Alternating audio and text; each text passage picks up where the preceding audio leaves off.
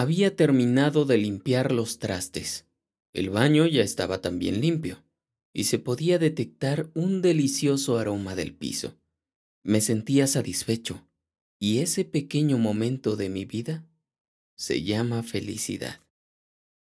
Mi nombre es Enrique y esto es Paralizado, un podcast de Enrique Osorio Andrade para Enrique Osorio Andrade, así de egocéntrico como suena. Mi objetivo es aprender a estructurar mi discurso. Quiero ver cuánto puedo mejorar a la hora de expresar lo que siento, pienso y observo.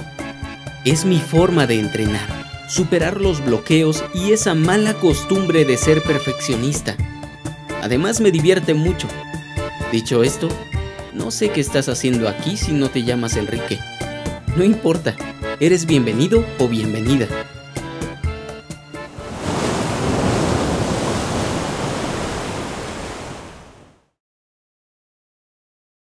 No, no puede ser esto la felicidad.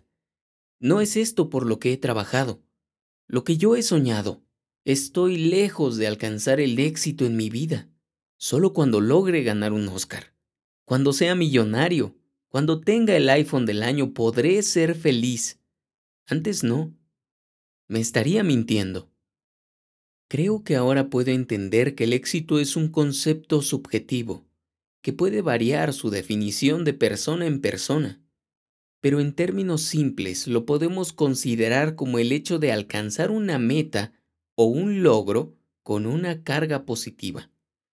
Así que puedo decir que al terminar de limpiar y ordenar mi hogar, me sentía muy exitoso. Pero le estaba quitando todo el valor, porque en comparación con Hitler, era un fracasado. A pesar de que él ya no estaba para reclamar su premio, ¿pudo ser feliz Hitler?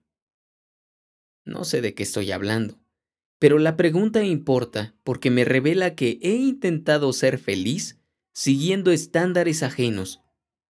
He construido mis metas a partir de lo que otros están buscando.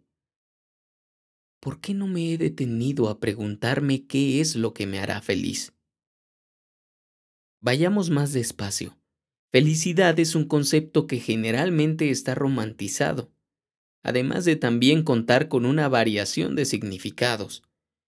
Así que, ¿qué significa la felicidad para mí? Esto es lo que ahora pienso. Aquello que me hace feliz es claramente algo que ya he experimentado, de alguna u otra forma.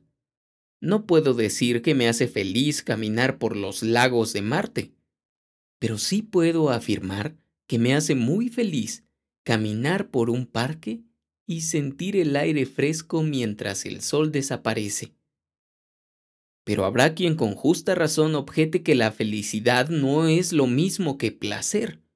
Y estoy de acuerdo, pero agrego que sí empieza siendo placer para después convertirse en una especie de placer idealizado. Aunque hay que aclarar que no hablo de un simple placer físico, sino de la gran variedad de experiencias placenteras, como por ejemplo el placer sensorial, el creativo, emocional, social, intelectual, altruista, etc. Cuando pienso en lo que me hace feliz, puedo identificar aquello que en algún momento experimenté y que me gustó tanto que me propuse, resaltaré esto, me propuse, consciente o inconscientemente, volver a repetirlo. Y no solo eso, maximizarlo. De este modo, la felicidad es esa exigencia a la que nos sometemos por voluntad propia.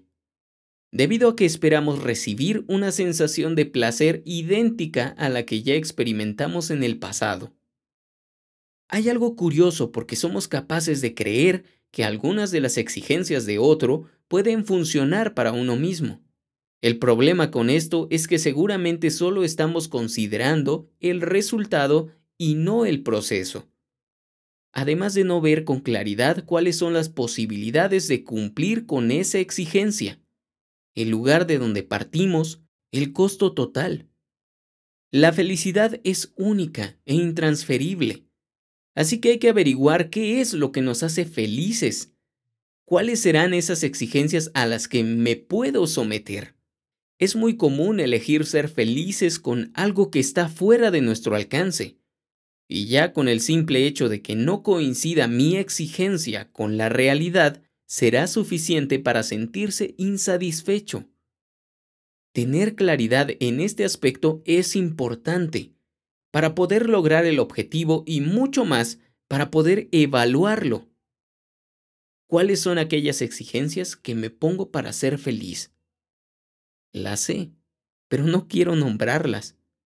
Será muy decepcionante reconocer que muchas de ellas no son mías y que están muy alejadas de mis posibilidades.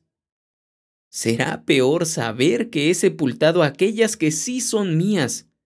Mucho peor, muchas las he completado pero no les he dado el valor que merecen.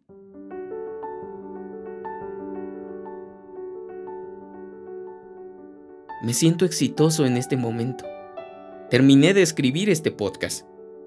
Lo terminé a pesar de haber sentido el miedo de no saber a dónde llegar o si sería bueno. Y ahora es momento de valorar esto como se merece. Es un gran logro, porque a pesar de no ser perfecto, es un ejercicio que me permite explorar mis pensamientos, intentar expresarlos. Y lo mejor de todo, ahora tengo algo que grabar.